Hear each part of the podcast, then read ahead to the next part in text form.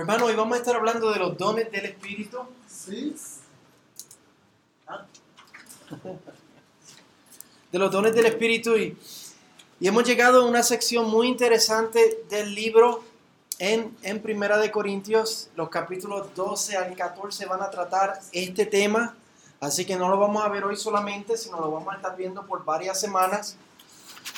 Ah, tres capítulos en total donde vamos a estar hablando de los dones espirituales eh, y vamos a estar hablando de cómo ellos deben, cuál es la razón de ellos, cómo ellos deben ser practicados y cómo deben ser usados en la iglesia y algunas advertencias en cuanto a los dones espirituales. Y hoy vamos a tener la, nuestra introducción a este tema. Y hoy día en la, en la iglesia existen dos posiciones generales acerca de este tema en la iglesia, acerca de los dones espirituales. La primera, la, la primera posición y la posición, podríamos decir que hasta histórica, porque ha sido la que ha sido más sostenida a través de los siglos, es que hay algunos dones, los cuales han sido descritos como, descritos como los dones extraordinarios, que cesaron. Y esa posición se conoce como el cesacionismo. los dones específicos se le llama extraordinarios, por ejemplo, los de sanidad, los de milagros, los de profecía, los, de, los del don de lenguas. Eso se, se, les ha llamado a eso los dones extraordinarios y, la, la, posición, la primera posición es que esos dones han cesado. La segunda posición y la más reciente es que todos los dones que se mencionan en el Nuevo Testamento están activos. Y esa se, se, se, conoce esa posición como el continuismo, porque esos dones continúan. Entonces tenemos el cesacionismo, que algunos dones han cesado, y el continuismo, que hay algunos, de, todos los dones, perdón, eh, continúan. Y es importante saber esto eh, y, que podamos, y que podamos entender eso, ¿verdad? Porque en general, eh, eso cuando usted comparte con personas, va a encontrar personas que creen que han cesado y, va a encontrar personas que, dicen que, que continúan.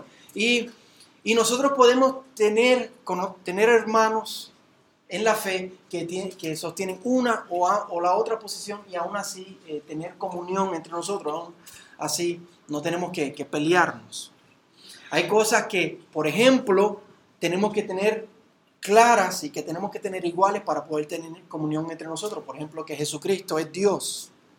Cuando una persona no afirma que Jesucristo es Dios, pues obviamente no podemos tener comunión con esa persona. Tenemos que, otra posición es acerca, por ejemplo, de la, de la inspiración de la palabra de Dios.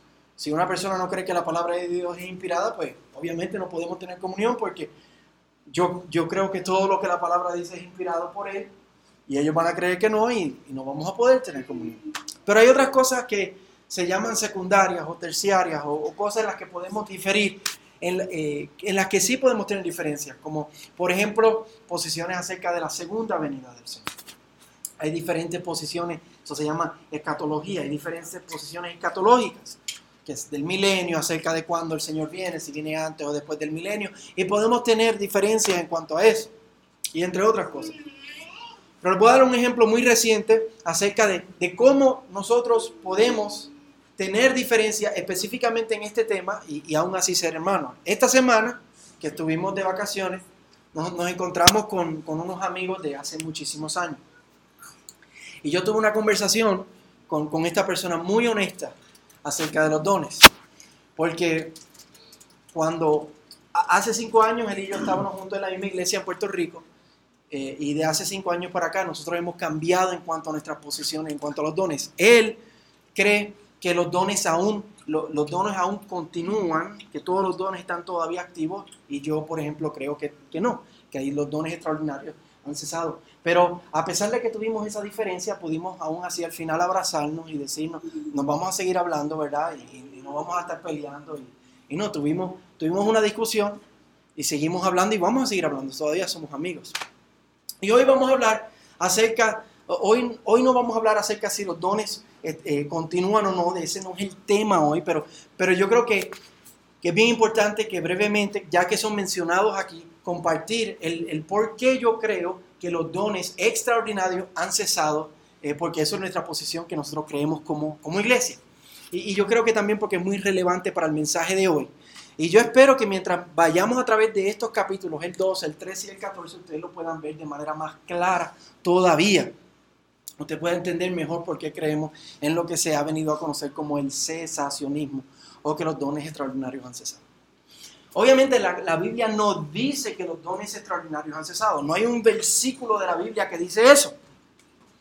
Eh, los, los, dones de la profecía, el hablar en lenguas, el hacer milagros. No hay un versículo que diga que han cesado. Pero me parece que es obvio que han cesado por varias razones. Primero, cuando tú miras lo que eran estos dones en la Biblia y tú ves lo que hoy día se practica y lo que se llama esos dones son totalmente diferentes. Por ejemplo, la profecía.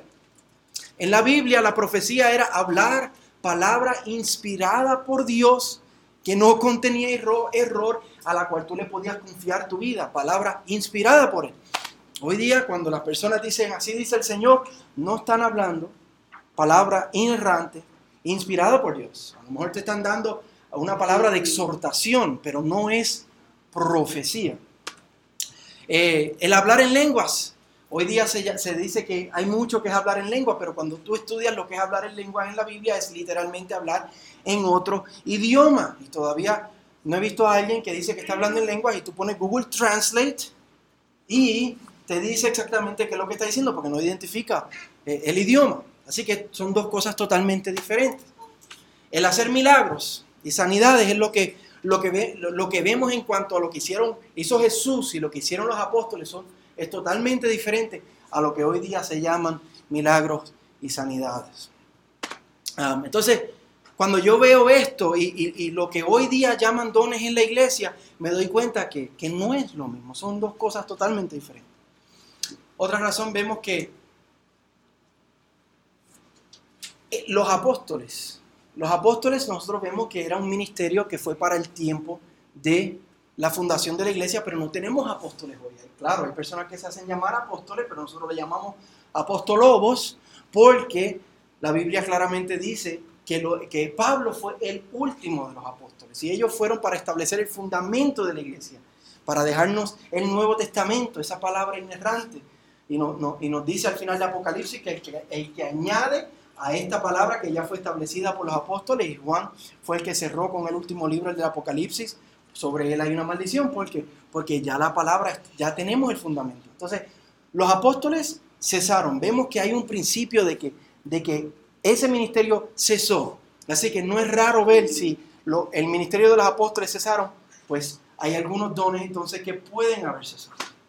Y una cosa más es que la Biblia nos dice, nos señala que las uh, las señales tenían un propósito, tenían el propósito de testificar y verificar que estos hombres, Jesucristo el Mesías y los apóstoles, comisionados por él, realmente habían sido enviados y comisionados por él.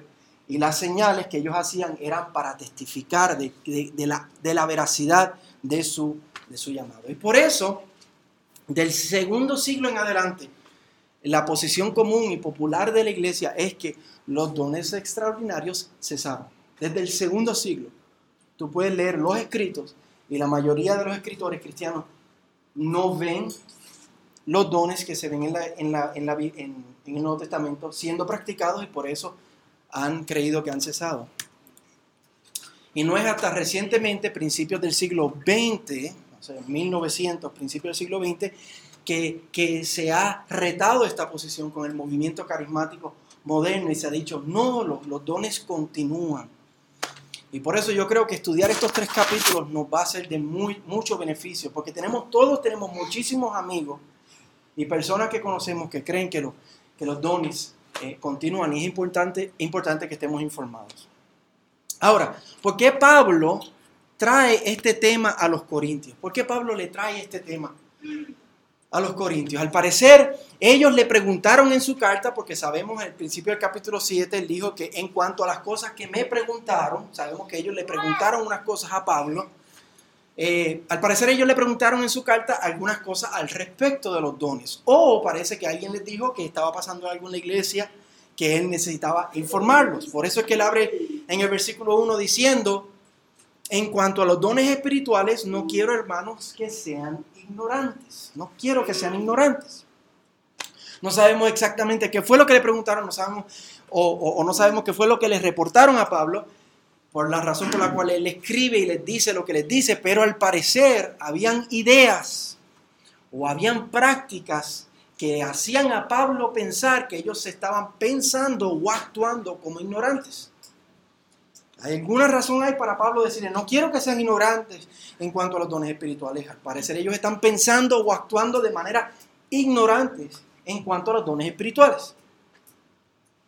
Por eso es que en los versículos 1 al 3 les va a decir lo que les va a decir. Y por lo que ya hemos visto en la carta hasta ahora, parece que, parece que ellos estaban dividiéndose entre ellos.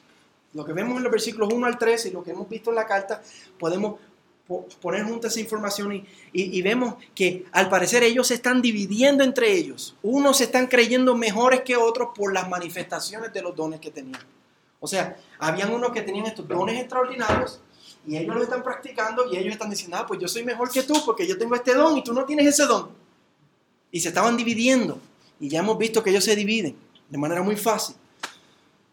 Que hay división entre ellos, lo vimos la semana pasada, que se están creyendo mejores que otros porque yo tengo a este maestro, que tengo a este otro maestro y ahora se están dividiendo al parecer porque yo tengo este, este don que se manifiesta en mi vida y no se manifiesta en la tuya, así que yo soy mejor que tú.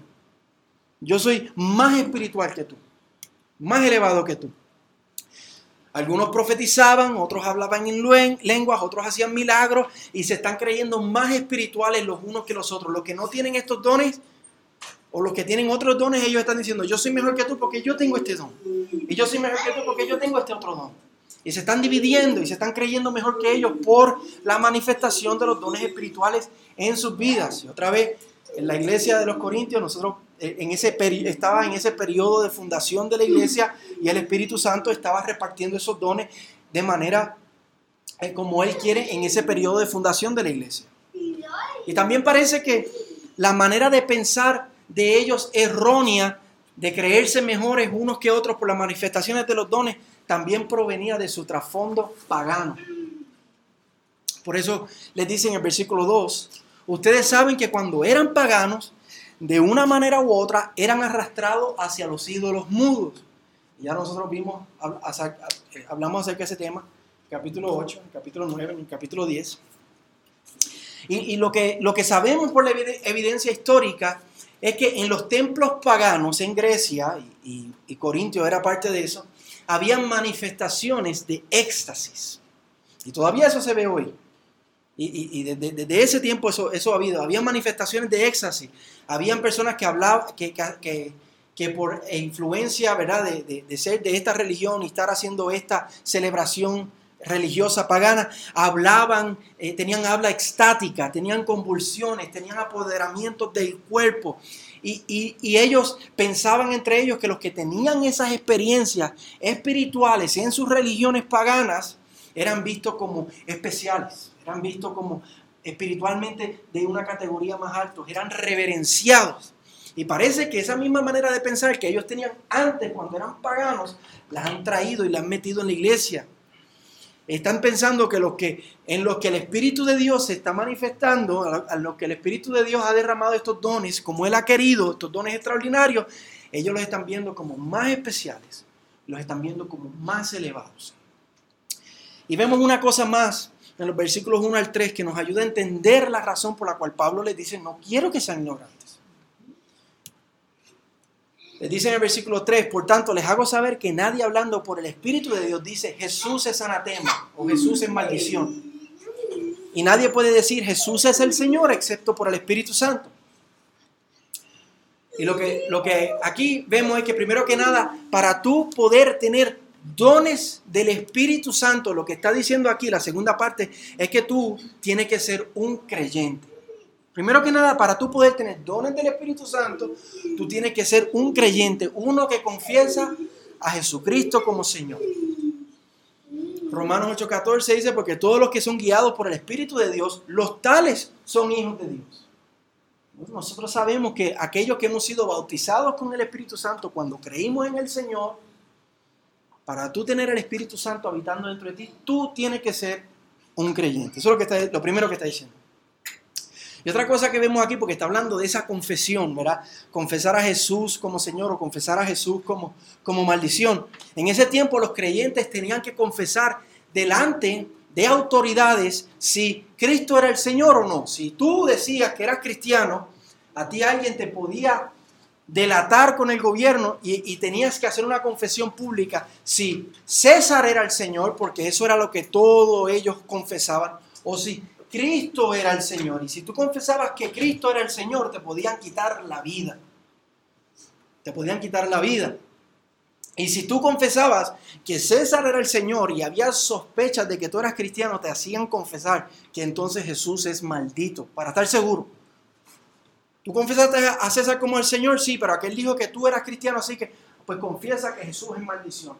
Y, si confesaban que Jesús es, maldición, entonces lo, dejaban quieto. Y ese, eso es lo que Pablo está referenciando aquí, que eso no era una confesión fácil. Decir que Jesús era el Señor no era una confesión fácil, te podía costar la vida. Si tú confesabas que César era el Señor, te mandaban otra vez que confesar que Cristo era maldito. Y, por eso Pablo está diciendo, tú puedes saber quién realmente tiene el Espíritu de Dios. Él no está diciendo que el que dice Jesús es el Señor tiene el Espíritu Santo, porque eso lo puede hacer cualquiera, ¿no? Eh, eh, hasta, hasta el más malo, hasta el más impío puede decir Jesús es el Señor. Es lo que está diciendo es que en, en el contexto histórico en el que ellos vivían, el que confesaba a Jesús como el Señor, delante de las autoridades, realmente tenía el Espíritu Santo, porque les podía costar la vida. Pero el que cuando delante de las autoridades le preguntaban acerca de su confesión y decía, Jesús era maldito, ese, por más dones espirituales que aparentemente pudiera tener, ese no es un creyente. Porque un verdadero creyente confiesa a Jesucristo como el Señor, no importa qué. Pablo está diciendo que un verdadero creyente que tiene el Espíritu Santo solo puede confesar que Jesucristo es el Señor. Uno que no es creyente, como no tiene el Espíritu Santo dentro de él, confiesa a Cristo como anatema, como maldición, porque quiere salvar su propio pescuezo. Uno que confiesa a Cristo como Señor tiene dones espirituales verdaderos. Uno que confiesa a Cristo como Señor no puede, uno que no confiesa a Cristo como Señor no puede tener dones espirituales verdaderos. Entonces Él les está dando una manera de poder identificar aquellos que verdaderamente tienen dones del Espíritu Santo y aquellos que aparentemente tienen dones del Espíritu Santo. Porque al parecer en la iglesia había muchos que habían confesado que Jesucristo no era el Señor, pero todavía pero estaban teniendo manifestaciones que los, los corintios estaban creyendo que eran manifestaciones del, del Espíritu Santo. Así que aquí ya comenzamos a ver que la manera de cómo nosotros vivimos nuestra vida tiene que ver y tiene que estar de acuerdo con nuestra confesión. No podemos decir, oh, yo tengo dones espirituales, yo tengo dones del Espíritu Santo y vivir como me da la gana. Si tú realmente tienes el Espíritu Santo, si tú realmente tienes dones del Espíritu Santo, tú vas a vivir una vida que confiesa que Jesucristo es tu Señor. Te cueste lo que te cueste. La evidencia de que somos creyentes no es si tenemos dones espirituales o si no tenemos dones espirituales, ¿verdad? Porque eso lo enseñan hoy día en las iglesias.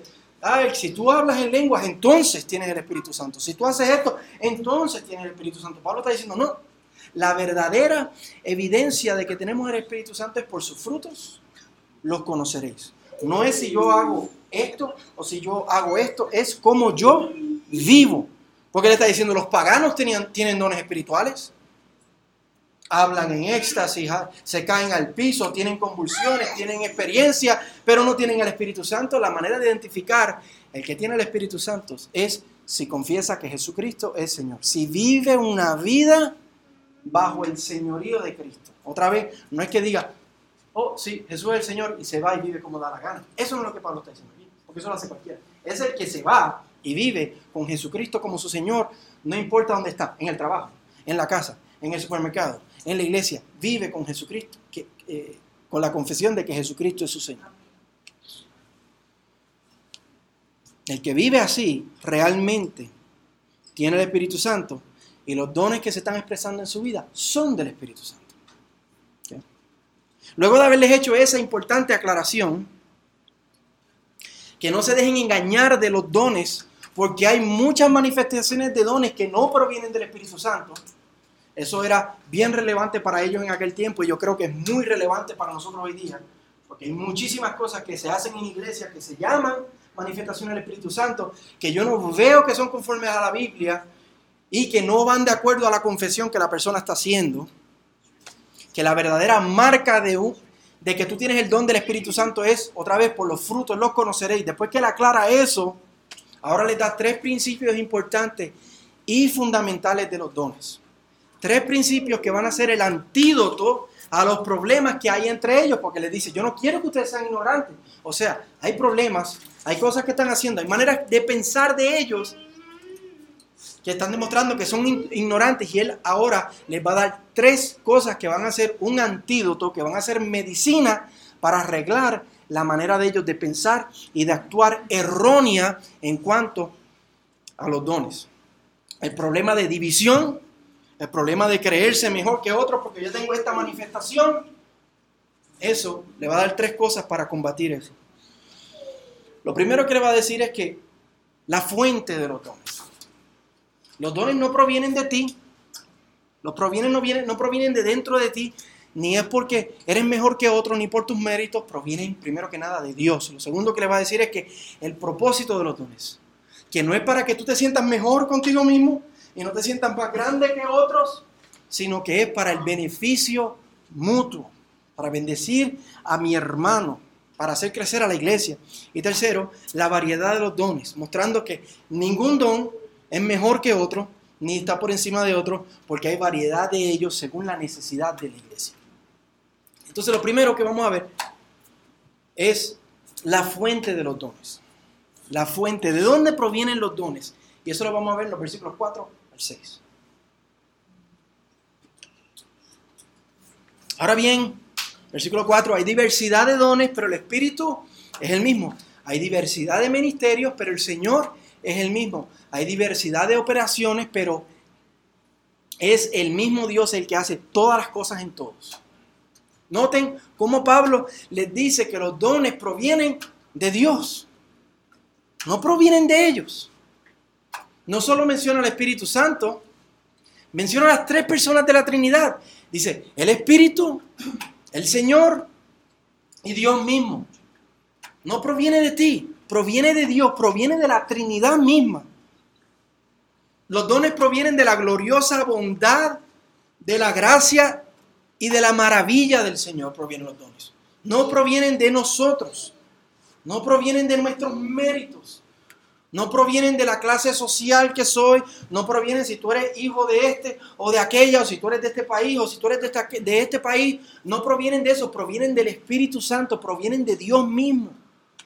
Pablo usa la palabra para dones, en el original es la palabra carismata, y, lo que significa es que ha sido un regalo gratuito y merecido. Algo que tú y yo no nos merecemos. Tú no lo puedes comprar, no hay nada que puedas hacer para heredarlo, para ganarlo. Viene, proviene de Dios, un regalo totalmente inmerecido, no proviene de ti. Si fuera por méritos, no tuviéramos salvación, no tuviéramos Espíritu Santo, no tuviéramos dones, lo único que tuviéramos fuera fuego y azufre, porque eso es lo único que nosotros merecemos por nuestros méritos. Todos hemos pecado contra el Señor, todos merecemos el juicio de Dios y Él de manera inmerecida envió a su Hijo, su Hijo recibió nuestro castigo y nosotros ahora tenemos paz para con Dios por lo que Cristo hizo y en adición a eso nos ha sellado con su Espíritu Santo y el Espíritu Santo ha repartido dones entre nosotros como Él le ha placido. Es un regalo inmerecido. Noten cómo Pablo describe los dones, no solo como regalos, sino también menciona que son dones y después dice que son ministerios y después dice que son operaciones. Son para el servicio de otros, porque eso es lo que significa, esa palabra ministerio en el original es para servirnos unos a otros. Son para servirnos unos a otros, no para servirnos a nosotros, sino para servirnos unos a otros. Son para ser hechos, eh, la, próxima palabra, operaciones en el original tiene que ver con, la energía de Dios. Eh, y son, son hechos para, para, para ser hechos en dependencia de Dios, por el poder de Dios. Son dones que nos reparte el Padre, el Hijo, el Espíritu Santo, cosas inmerecidas que son para servirnos unos a otros y que son para ser hechos en dependencia de Dios, no en dependencia nuestra, no para nuestra gloria.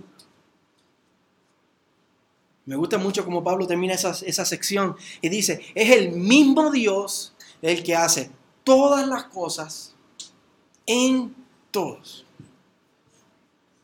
Con esto literalmente está destruyendo la idea que ellos tienen de que los dones provienen de ellos y que son para ellos y porque ellos son mejores que yo soy mejor que tú y, tú no eres mejor que yo. No, no, no, no. Eh, todo proviene de Dios, por Dios y para Dios. Es Dios que, que a través de esos dones obra a través de nosotros. Y a través de ellos obra en otros a través de nosotros. Miren ese privilegio. Dios es el que obra en mi hermano por lo que yo estoy haciendo, por lo que yo le estoy sirviendo, pero es hecho por la energía de Dios, es hecho por el don de Dios que me ha dado a mí, así que es hecho por Dios mismo. Literalmente, por medio de los dones, nosotros nos convertimos en, en las manos, en los pies y en, la, y en la boca de Dios, en la manera que nosotros servimos a otro, es Dios el que está obrando a través de nosotros. No tiene nada que ver con nosotros, nada que ver con nosotros. Esto, Él es la fuente, Él es la energía, el poder, Él y es todo para su gloria. Él es la razón, el motivo, el objetivo. Dios es el todo de los dones. ¿Qué tienen que ver los dones con nosotros? Nada. Nada. Y los corintios se creían que tenía que ver todo con él. Soy yo. ¿Sabes? Yo. no, no, no, no. La fuente es Dios. Segundo, el propósito. El propósito. Lo, Pablo, lo segundo que Pablo les aclara para combatir su idea y las prácticas malsanas centradas en ellos es hacerles ver claramente que el propósito de los dones Verso 7 lo dice. A cada uno se le da la manifestación del Espíritu para el bien común. En el original literalmente significa para provecho, no para, para ti, para otro. Como ya vimos, el problema entre ellos era que estaban usando la manifestación del Espíritu para creerse mejores que otros, para elevarse entre ellos. Estaban jugando American Idol entre ellos mismos, con los dones. Estaban haciendo y, eh, estaban haciendo y pensando igual que cuando eran paganos. Cuando en los templos paganos los que tenían manifestaciones extáticas eran vistos como más espirituales y como más especiales. Y ellos están haciendo lo mismo en la iglesia del Señor. Y Pablo aquí les corrige les dice que la manifestación del Espíritu no es para servirse a ellos mismos, es para el bien común. No es para engrandecerse ellos mismos y ellos mismos sentirse bien con ellos, es para el bien común. La nueva traducción viviente dice, para que nos ayudemos mutuamente. La Biblia textual dice, para lo que es provechoso. La nueva versión internacional dice, para el bien de los demás. Juan 13:35, Jesús dijo, en esto conocerán todos los que son mis discípulos si se tienen amor los unos por los otros. Y eso es lo que el Señor está hablando aquí, eso es lo que Pablo le está aclarando para ellos. La razón, el propósito de los dones es para amarnos unos a otros. No es para amarnos a nosotros mismos. No es para elevarnos a nosotros mismos. Eso es diabólico. Eso es mundano. Eso es, como le está diciendo aquí, eso es pagano. Primera Juan 3:16 dice, en esto conocemos el amor, en que Él puso su vida por nosotros, hablando de Jesucristo, en que Él puso su vida por nosotros, también nosotros debemos poner nuestras vidas por los hermanos, poner nuestras vidas. No es darle la mano, eh, ¿cómo está hermanito? Espero que todo esté bien. Fíjese. No, poner nuestra vida. Él puso su vida, Él dejó su trono y su gloria, Él vivió entre nosotros y murió nuestra muerte, Él puso su vida.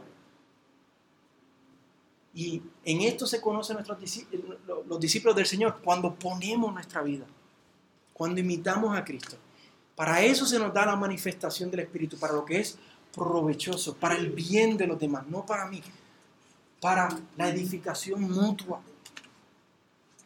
Y este era el problema entre ellos, que estaban usando los dones para ellos mismos, para engrandecerse unos a otros, no para ayudarse unos a otros, no para demostrar el Evangelio, no para la gloria de Dios. ¿Y cuánto vemos esto hoy en la iglesia, mis hermanos? Personas usando el ministerio para engrandecerse a ellos mismos. Y sí, yo estoy señalando hacia afuera, pero esto es algo que yo tengo que tener cuidado y cada uno tenemos que tener cuidado. Que no hagamos eso. Porque esa es la tentación. Hacia allá se quiere ir nuestra carne. A eso es lo que nos tienta Satanás. Vemos personas que, y, ustedes lo han visto, usted de noche prende el Facebook y le da para arriba y hay alguien ahí que comparte el video, comparte el video, hermano, ya tenemos 10.000 personas mirando, vamos a seguir compartiendo el video. ¿Para qué realmente lo están haciendo? ¿Para el provecho de los demás? ¿O para jugar American Idol? Iglesia Idol, para engrandecerse a ellos mismos. Que nosotros no seamos así. Que estemos enfocados en el otro. Que busquemos el bien mutuo. Que nos amemos unos a otros. Que nos sirvamos unos a otros. Como estaba diciendo Memo, que nos soportemos unos a otros. Porque ahí es que está lo difícil. Ah, pues yo amo al otro hasta que se pase la raya, ¿verdad? Pues eso no es soportarse. Porque Cristo nos amó. A pesar de que nosotros habíamos, éramos sus enemigos y habíamos pecado contra Él. Nosotros sí que nos pasamos de la raya y Él aún así dio su vida por nosotros. El hermano se va a pasar de la raya. Yo me voy a pasar de la raya con usted y usted se va a pasar de la raya conmigo. Vamos a pasar de la raya los unos con los otros. Pero tenemos que amarnos, tenemos que servirnos, tenemos que usar nuestros dones para el beneficio mutuo. Tenemos que imitar a Cristo. 1 Corintios 10, 24 dice, nadie busque su propio bien, esto lo vimos hace poco, sino el de su prójimo. Nadie busque su propio bien, sino el de su prójimo. ¿Y cuál es el propósito de los dones? Ese. No yo, hermano. Una cosa más que les dice es la variedad de los dones. Lo último que les dice para contrarrestar las ideas erróneas que ellos tienen acerca de los dones, lo otro que le, le, dice para que no sean ignorantes acerca de los dones es la variedad de los dones. Que ninguno, ninguno de los dones está por encima del otro.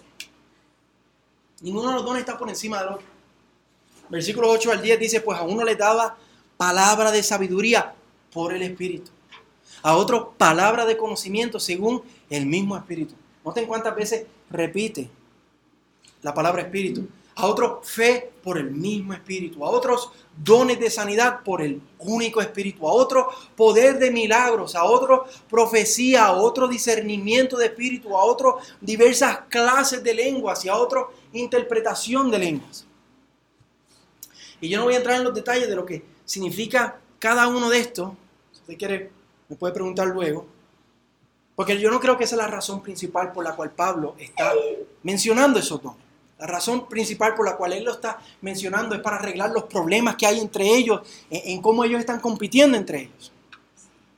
Pero yo quiero que veamos algunos, cosas importantes en estos versos 8 al 10. Primero vemos aquí que tú no escoges los dones que tú quieres. Tú no escoges el don que tú quieres.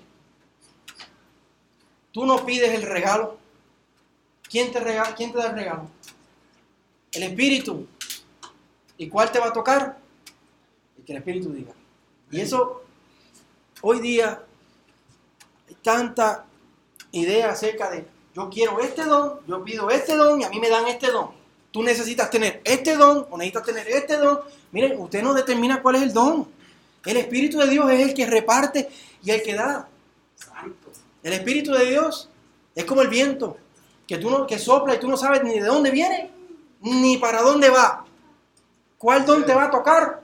Eso no nos incumbe a nosotros. Él reparte como Él quiere. Otra cosa que vemos aquí es que nosotros no podemos vivir nuestra vida cristiana de manera aislada. Cristianos que son solamente de, ver videos de YouTube. Cristianos que son solamente de, de, yo sí, yo creo en el Señor, pero yo no voy a la iglesia porque la iglesia es Messi. No Messi el jugador, sino... ¿Cómo se diría en español eso? Es mucho problema, mucho, mucho problema, es revoltoso. Yo no voy a la iglesia, ¿no? Aquí vemos, hermano, que tú no puedes vivir la vida cristiana de manera aislada, porque el don, el Espíritu Santo te ha dado para el provecho del otro, no te fue dado para ti, te fue dado para el otro. Y para tú poder ejercer tu don, tú no puedes estar encerrado en tu sala, porque no, no te fue dado para ti solo, te fue dado para esto, hermano, para esto, para esto. Obviamente que estos no son los únicos dones, él aquí menciona varios. Hay muchísimos más. Algunos dicen que en el Nuevo Testamento se mencionan alrededor de 23 dones. Tenemos otras enumeraciones, otras listas en otras partes como en Romanos 12, como en Efesios 4. Hay otros lugares en el Nuevo Testamento que se mencionan. Pablo les está hablando de los dones y le menciona aquí, yo creo que le menciona de manera particular los, los extraordinarios los que, que yo creo que han cesado, se, se los menciona porque, por eso mismo, porque son los extraordinarios. Porque son lo que ellos están usando para creerse, yo soy mejor que tú. Yo soy mejor que tú, porque yo tengo este, yo tengo este, y este es más extraordinario que el tuyo. Y por eso yo creo que él le menciona específicamente estos, porque ese era el problema. Ellos los están usando para creerse mejor que otros, para competir entre ellos. Y aquí Pablo los pone uno al lado del otro para que vean que ninguno es mejor que el otro. Ninguno es mejor que el otro. Sino que todos provienen, como él repite, repite muchísimas veces, del mismo espíritu. El excelente es el espíritu de Dios.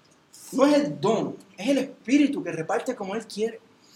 Ellos estaban viendo otra vez algunos, algunos dones mejores que otros, pero nosotros tenemos que aprender a ver primero que nada que todo proviene del Espíritu Santo. Como ya vimos, Él es la fuente. Necesitamos ver que son un regalo inmerecido, que no son para elevarnos a nosotros mismos, sino que el propósito es para la edificación mutua, que no son para competir entre nosotros, que no son para servir, que, que son para servirnos unos a otros, tal como él nos ha servido a nosotros. No tan solo Cristo nos ha servido, hermanos. El Espíritu Santo nos sirve todos los días, haciendo su morada en nosotros, nuestro ayudador, nuestro consolador. Y se lo repite para que él vea que son, los dones son para darle toda la gloria a él. Colosenses 3:17 dice, y todo lo que hagan de palabra o de hecho, específicamente aquí hablando de, lo que él está hablando aquí, manifestando sus dones para el provecho, de, para el provecho de, de mi hermano, todo lo que hagan de palabra o de hecho, háganlo todo en el nombre del Señor Jesús, dando gracias por medio de él a Dios el Padre. Son para darle la gloria a Dios. Son para darle la gloria a Dios. Tenemos variedad de dones que Él ha repartido como Él ha querido.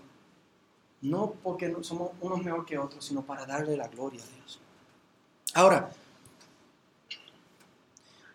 porque yo crea que, que estos dones extraordinarios han cesado, no significa que no tenemos nada que aprender aquí. Porque ya hemos aprendido mucho. Y, porque hay muchísimos otros dones que presentemente vemos el Espíritu de Dios repartir en la iglesia que están presentes en cada uno de nosotros y por lo cual estos principios se aplican de manera general. Por ejemplo, Romano menciona el don del servicio, de enseñanza, de exhortación, el de, el de dar con liberalidad, el de dirigir, el de mostrar misericordia. Y hay muchísimos más mencionados en el Nuevo Testamento. Y yo creo que hasta que Y yo creo que hasta los mismos dones extraordinarios que se mencionan aquí, los podemos anhelar que se manifiesten de una manera consistente con la palabra del Señor. Podemos anhelar que se, que se manifiesten. Yo creo que no se manifiestan de la misma manera que se manifestaban en el Nuevo Testamento, pero yo creo que como creyentes podemos anhelarlos, que se manifiesten hasta en cierta forma. Y les voy a explicar lo que quiero decir. En cuanto a las palabras de sabiduría y de conocimiento, nosotros podemos anhelar que en la iglesia del Señor haya palabras de sabiduría y de conocimiento. Y que entre nosotros compartamos palabras de sabiduría y de conocimiento de acuerdo a que podemos anhelar que en la iglesia se profetice. No profetizar palabras nuevas porque creemos que ya el canon está cerrado, pero que se profetice mientras se... Cuando yo estoy predicando, yo literalmente estoy profetizando la palabra del Señor, porque estoy hablando que su palabra, no la mía. En ese sentido yo estoy profetizando. No estoy profetizando en el sentido de que Dios está usando mi boca hablando palabras nuevas pero yo puedo profetizar en el sentido de que se profetice y se, exponga de manera clara y fiel y apasionada la verdad de Dios, la, la, palabra de Dios. Porque la Biblia dice que toda la escritura es inspirada por Dios, la respiración misma de Dios. Así que en el sentido que se predica la palabra y se enseña la palabra, que se profetice de manera clara que se tenga fe, habla del don de la fe, que se tenga fe en medio de la persecución y del desaliento, que podamos tener fe para hacer cosas que parecen imposibles, pero que las queramos hacer para el reino de Dios. Qué sé yo, alcanzar otra iglesia más y, pensemos, es que no nos da, no nos da el presupuesto para ayudar a otra iglesia y que alguien se levante, pastor, vamos a creerle al Señor y que, tenga fe para, para expandir el reino de Dios aquí habla del don de sanidad. ¿Verdad? Yo no creo que nadie de nosotros tenga el don en el sentido de que le digamos a una persona como, como Pablo le hablaba a la gente, le decía, agarre las cosas, levántate, como levantó a Utico, como Jesucristo. No en ese sentido, pero que podamos orar con fe que el Señor sane. Y esperar que el Señor sane. Porque el hecho de que creamos que algunos los dones extraordinarios hayan cesado, no significa que no creemos que Dios no hace milagros, no significa que Dios no creemos que Dios no sana, que podamos tener fe y orar para que el Señor lo haga. La diferencia es que no creemos que alguien tiene el don de hacer algo cuando lo dice. Lo que creemos es que Dios puede sanar y quiere sanar y tiene el poder para sanar, pero se lo dejamos a Él y a su soberanía el, de hacer milagros, que Dios haga milagros cuando estemos en aprieto, cuando estemos en problemas y necesitemos un milagro en nuestra vida, que oremos y que el Señor haga milagros. En cuanto al don de lenguas, verá, otra vez, el don de lenguas es eh, eh, eh, el tener la capacidad de hablar otro idioma sin haber sido entrenado en ese idioma. Eso es lo que la Biblia dice y define como el don de lengua. Que podamos anhelar que el Evangelio pueda ser traducido a los idiomas que todavía faltan para que el Evangelio pueda ser llevado a las naciones. Estoy señalando el mapa, por si acaso. No, no es eufemia ni nada. Pero Jesucristo dijo, se predicará el Evangelio del reino en todas las naciones y entonces vendrá el fin. No se ha terminado de predicar el Evangelio en todas las naciones porque Jesucristo no ha vuelto y porque sabemos que hay grupos no alcanzados donde el Evangelio todavía no ha llegado y necesitamos que el Evangelio sea, eh, sea llevado y, se traduzca el Evangelio y, misioneros aprendan el idioma para ir allá y predicar el Evangelio. Que en ese sentido anhelemos que, la obra misionera avance. Y el don de lenguas, de aprender esos idiomas y de traducir la Biblia en esos idiomas, se, se manifieste en, ese, en esa manera. Pero en medio de todo esto, los dones que tenemos que no han cesado y el anhelar en un sentido los que ya han cesado, los extraordinarios, en medio de todo esto, que todo lo hagamos para su gloria. Que no nos creamos mejores que otros. Que nos amemos, que nos sirvamos unos a otros. Que busquemos que la iglesia del Señor crezca y sea edificada especialmente entre nosotros, hermanos y que anhelemos la manifestación auténtica del Espíritu Santo. La manifestación auténtica. no la que parece del Espíritu y no es del Espíritu, como estaba pasando entre ellos. Y tenemos que tener mucho cuidado con eso, sino que anhelemos la manifestación auténtica del Espíritu Santo y que vivamos conforme a la confesión que hemos hecho. Usted ha confesado, Jesucristo es el Señor. Y yo he confesado, Jesucristo es el Señor. Que vivamos de acuerdo a esa confesión. Que al irnos hoy y mañana y el resto de la semana y el resto de este año, por difícil que el 2020 ha sido, y el resto de nuestras vidas, que vivamos vidas vida dignas del Evangelio, que, que vivamos vidas que se nota que Jesucristo es tu Señor, que tú estás bajo el señorío de Cristo, que tú no te mandas, que el que manda en tu vida es el Señor. Para terminar, quiero terminar en una nota de, alabanza. Vamos a ver el verso 11.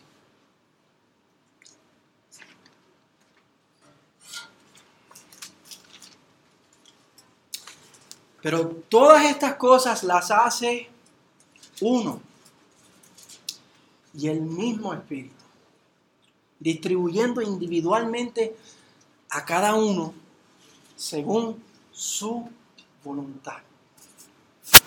Este verso nos resume, obviamente, todo lo que hemos dicho. Él es la fuente. El propósito es para servirnos unos a otros. Y hay una variedad que Él reparte, resume todo lo que hemos dicho, pero hace una cosa más y es que eleva y marca y, subraya la persona del Espíritu Santo. Noten cómo habla del Espíritu Santo de manera personal. Este es uno de los pocos versos donde se habla del Espíritu Santo de manera personal, distribuyendo individualmente a cada uno según su voluntad. Aquí vemos que el Espíritu Santo tiene voluntad. Es su voluntad, es una persona, es Dios, sí, pero también es una persona con voluntad y con deseo que hace según a Él le place. Y hermano, este es el Espíritu Santo que habita en nosotros. Este es el Espíritu Santo que habita en nosotros, del cual nosotros somos su templo.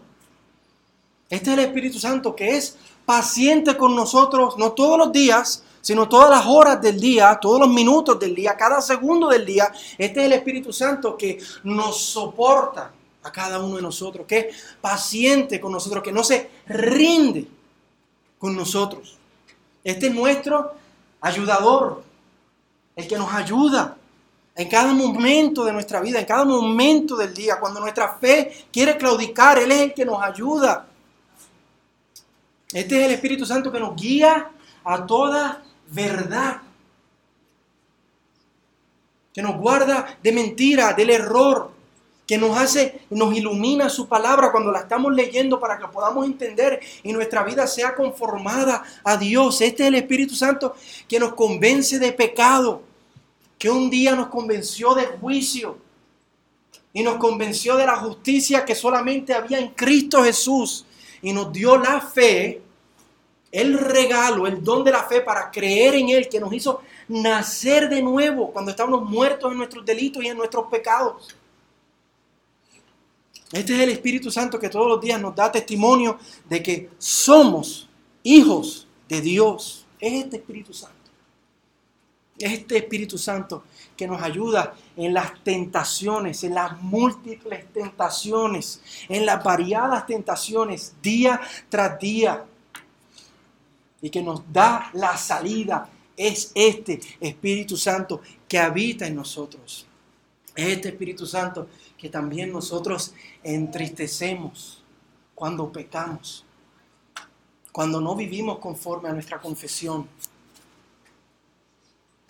Así que vamos a terminar dándole la gloria al Espíritu Santo. Vamos a terminar reconociéndolo y adorándolo y honrándolo en nuestras vidas y, y vivamos nosotros como iglesia de manera que no nos elevemos a nosotros mismos, sino al Espíritu Santo de Dios, que es el que hace todas las cosas en todos nosotros. Vamos ahora.